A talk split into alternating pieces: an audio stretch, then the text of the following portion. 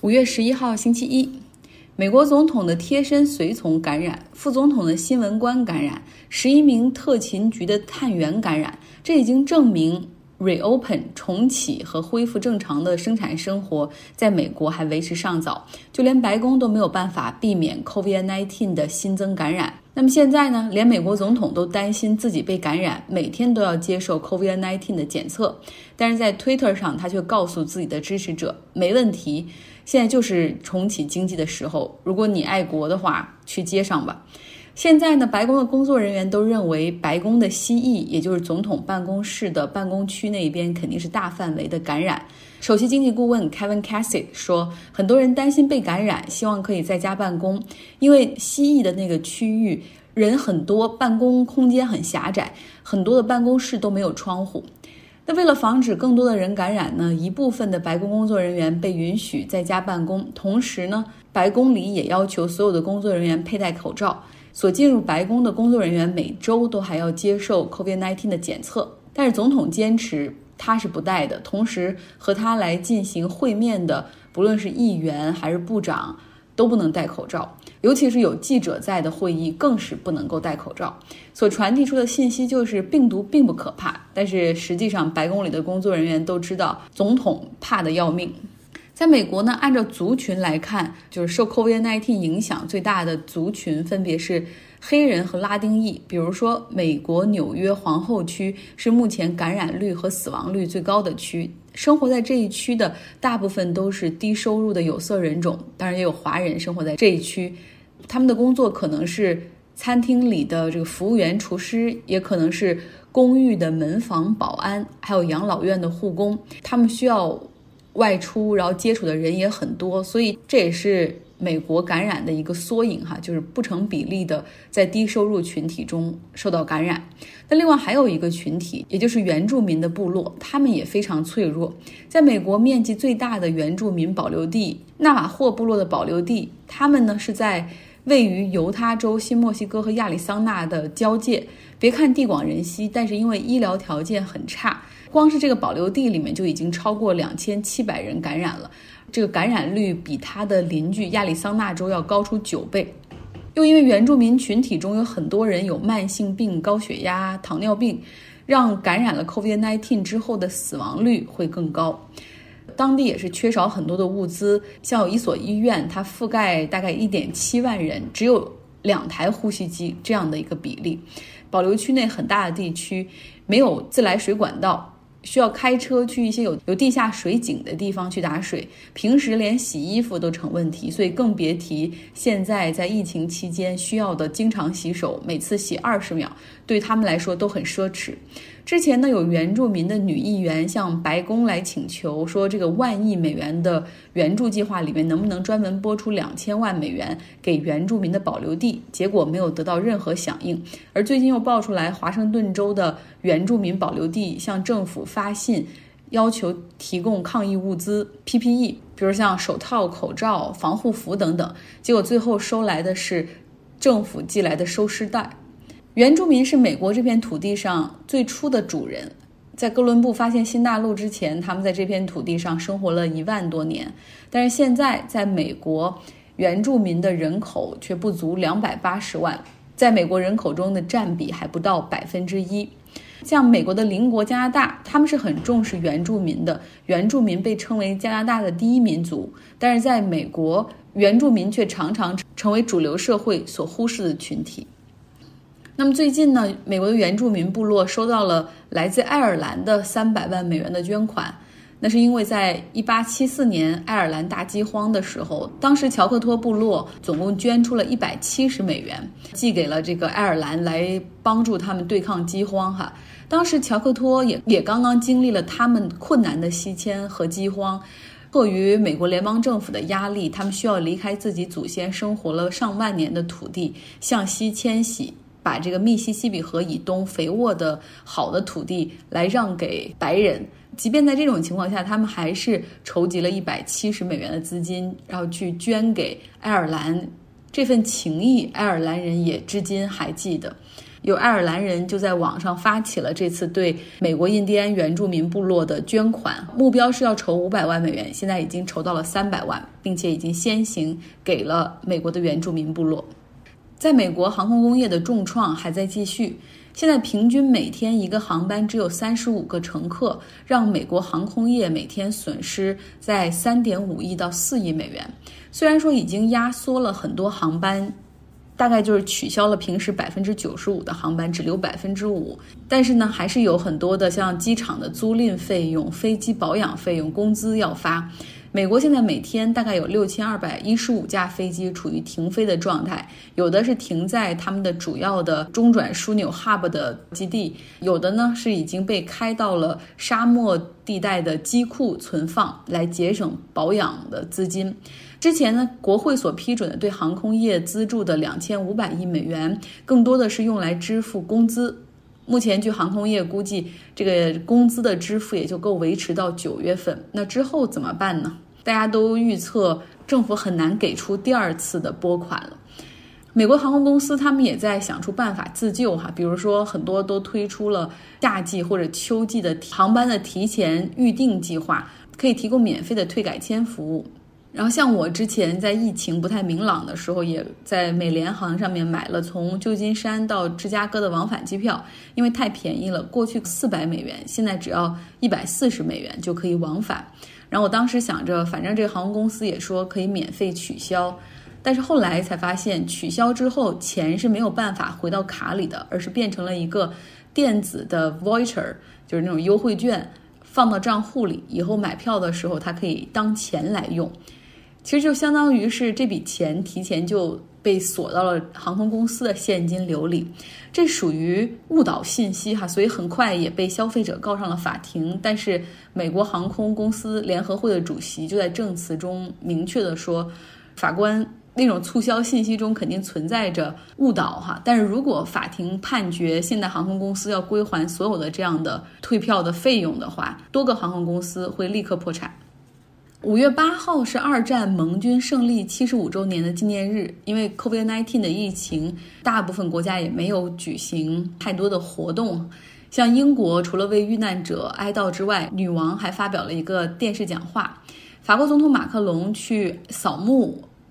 俄罗斯总统普京，他分别是给英国、法国和美国的领导人去致电，然后就说，在二战中那种困难中，我们曾经合作击败纳粹。现在这种疫情的情况下，我们应该再次合作。如果要是没有 COVID-19 的疫情的话，俄罗斯原本是会举行一个庆祝二战胜利的大阅兵，呃，但是现在这个是取消了。不过莫斯科还是举行了大型的烟花秀。然后来庆祝二战的胜利，因为在俄罗斯人眼中，这个二战胜利一直是他们的一个 legacy。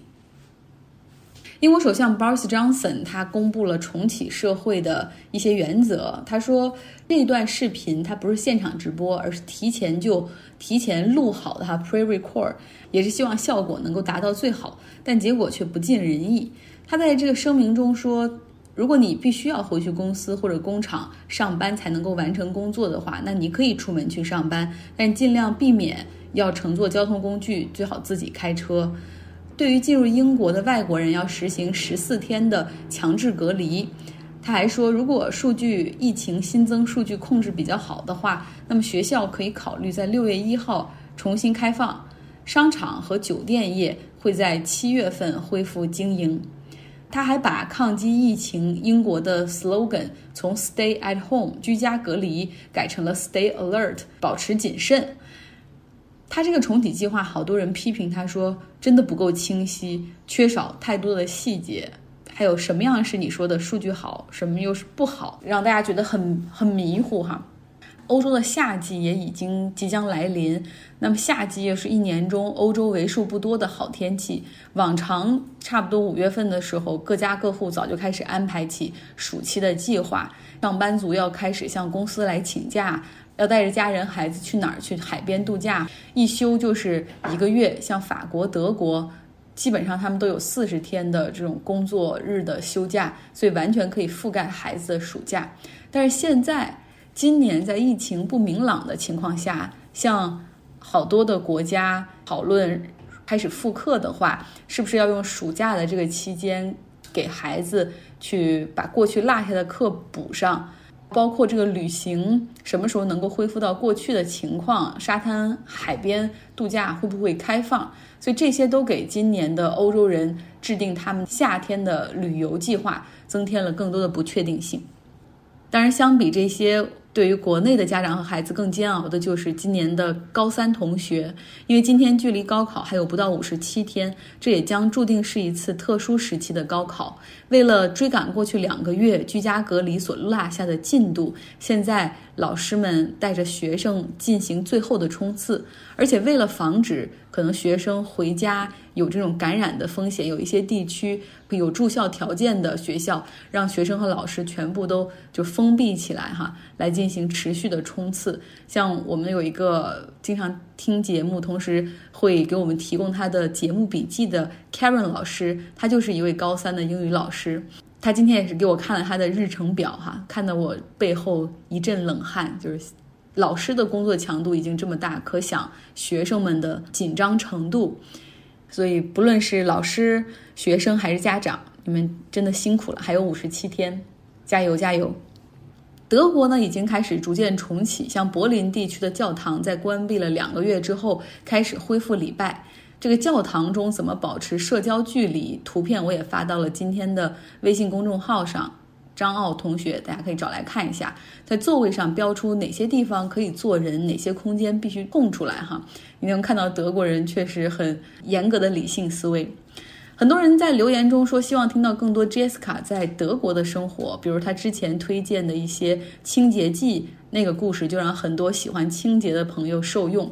那他也应邀帮我们又录制了一期生活中的好物推荐，包括之前他所说过的含咖啡因的洗发水。德国是一个日化品的生产大国，像妮维雅、施华蔻这样的品牌都来自德国。我还记得之前去德国旅行的时候，在日用品店和药妆店逛的时候，经常看到零点五欧的妮维雅、两欧的施华蔻等等。我当时不禁拿起来怀疑说：难道德国也有假货吗？因为在国内是轻奢的定位，但德国怎么就卖出了地摊价呢？来听 Jessica 的介绍。大家好，我是 Jessica。应大家的要求，我也充当一次假冒的好物推荐官。首先是咖啡因洗发水，我的头发属于比较油的那种，用了以后感觉还挺好的。重点是防脱发。大家都知道德国的学业重，部分人也表示压力特别大，直接反映在发量上。多年以后，长发及腰的妹子已经变成了发量稀少蓬松了。本来想多叙述一些关于 Alpenzing 的介绍，但是一搜。发现有很多关于它的介绍，所以我就不再一一赘述了。这里说一下它的价格，这款洗发水的价位在德国是属于中上等的，在四到六欧，价位是三十二到四十八元。而我对标的就是大家熟知的施华蔻 Kopf Schwarz，Kopf 就是头的意思，Schwarz 就是黑色的意思，直译就是小黑头的意思。不得不说，施华蔻的名字起得很有吸引力，但是它在这里的价位是两到三欧。和人民币十六到二十四，在国内施华蔻的价格应该不止这个价钱。还有一款自己常用的头发护理油，施华蔻的价位是四点五欧。我出国前还自己多买了一瓶备用，当时花了七十五元，但不是施华蔻的牌子。这里大约是三十五元左右。还买过一瓶一点五欧一瓶的护理油，用着也还不错哦。第二是护肤品牌。这里有个护肤品牌是 b a l e a 的，是本地的一个品牌。它的东西我基本都在用，比如说洗面奶零点四欧，日霜二点四，晚霜二点四欧，沐浴露零点七，护发素零点三五欧。价格是不是真的很亲民？而且真的很好用，一直都在用。如果说到护肤品牌的话，在国内比较火的应该是 Doctor House、Anna Marie Berlin、德国世家和安娜百丽柏林。这两个是在药妆店的品牌，每个单品的价格都是在二十五欧左右。因为国内比这个价格还要贵，所以又显得这里还挺便宜。但是我和我的同学，我们一般都是买从 DM 和 Muller 里面的日常护肤品。第三就是茶包，初到这里琳琅满目的茶包，什么都可以装到小小的茶袋里，和国内的袋装茶是一样的，很方便，喝完倒掉。杯子也还挺干净，还有茶垢也就不用洗了，更重要的是不会堵塞下水道。比如，可能有人会不经意的把大片茶叶倒到洗手池里面，这样的事情根本就不会发生了。各种各样的口味，比如草本茶、Croat、水果茶。薰衣草茶，还有感觉到自己快要生病的时候，也来上一小包，什么润喉茶、清嗓子茶、发热茶、感冒茶、肠胃茶，能想到的有用的都可以浓缩到一个茶包里面。其实我自己也不知道这些有用没有用。平常一天最少三包，早上草本茶，下午水果茶和维生素茶，一盒的价位也是从零点五到四欧不等，里面通常会有十到二十五包。刚开始其实不太愿意喝这种茶的，貌似劣质茶才放到茶包里面，但是习惯了又觉得很方便。方便归方便，回国后又立刻打回了原形。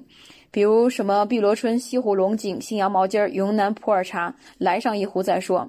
再说回茶包，我去公司面试时，看到公司的厨房放着十几盒不同口味的，当时给我冲了一个苹果蜂蜜茶。这样算来，如果招待客人，还的确挺方便的。题外话，让我想起了挂耳咖啡，它和茶包有异曲同工之处。在国内，我的外国同事第一次看到这种咖啡的时候，狂购几盒，要求带回家。我当时表示很惊讶，难道没有见过吗？他说：“你们太聪明了，能想到这样喝咖啡，既具有咖啡的香味，还能充分享受咖啡的这个过程，因为你要一次一次的加水。这其实是日本人发明的。”他还给我普及了一下，适宜咖啡豆生长的地方在南美，而生产最好的咖啡机器在意大利，但是最好喝的咖啡却是在德国，因为德国的咖啡豆加工技术堪称一流。第四呢，就是泡腾片。第一次看到泡腾片放到这里，迅速沸腾起来，身子条件反射似的后退，害怕瓶子爆炸。现在买 VC、VB 也会买一些泡腾片来喝，全当碳酸饮料来喝了，顺便还补充一下维生素。但是因为总觉得有些甜，所以也不经常喝，一周最多喝两次。再说说价格，同一个货架最下面一排的价格零点四到零点六欧。也是和这所超市合作的，因为在包装上可以清晰的看到超市的标志。货架中间位置的泡腾片是双星牌的，Doppelheads 价格是零二点五到三点五欧。同一家超市可以差六倍的价格，自己都喝过，并没有喝出来有太大的不同。总体感觉太甜了，可能新鲜感的时候喝一阵儿吧。在国内好像没有怎么买过维生素片，在这里结账路过时，经常会顺手拿一些维生素片，什么补铁、补锌、补钙、微量元素。有时没有时间看上面的介绍，也会根据颜色看哪个颜色没有买过，也会再买一些。这里纯属是个人的生活体验，大家按照自己的喜好来就行了。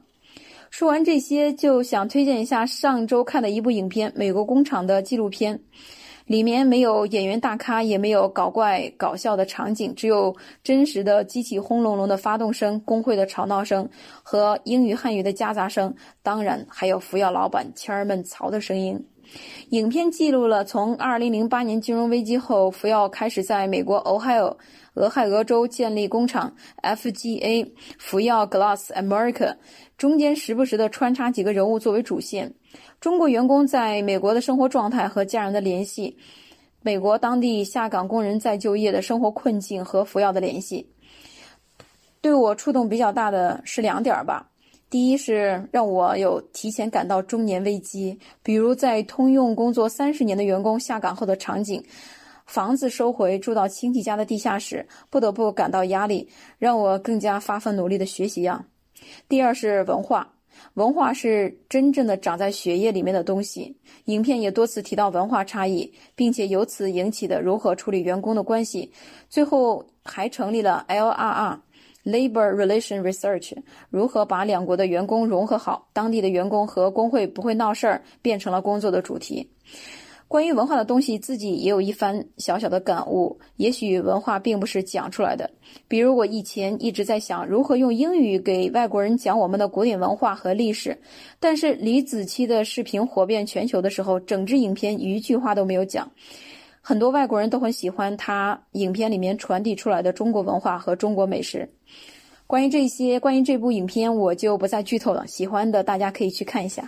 不知道还需要多久，我们可以恢复旅游，到不同的国家和地区去看一看。以前的旅游喜欢走马观花、拍照留念，经过疫情之后，知道失去的珍贵。是否会为下一次旅行做更多功课呢？找来一些当地的历史人文的书了解一番，然后再去当地用眼睛去验证。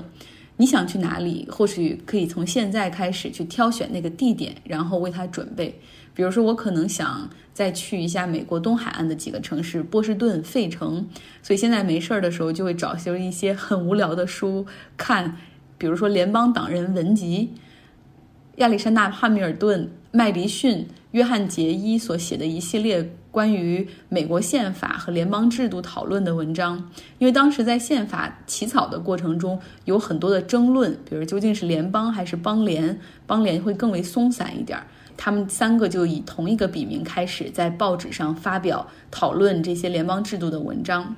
第一次知道这个联邦文集是看汉密尔顿的音乐剧的时候，然后里面谈到说汉密尔顿后来有一段时间每天都晚上都在大量的书写，最终贡献了联邦文集中的一大半的文章。当然要一起来写这个也是他的想法。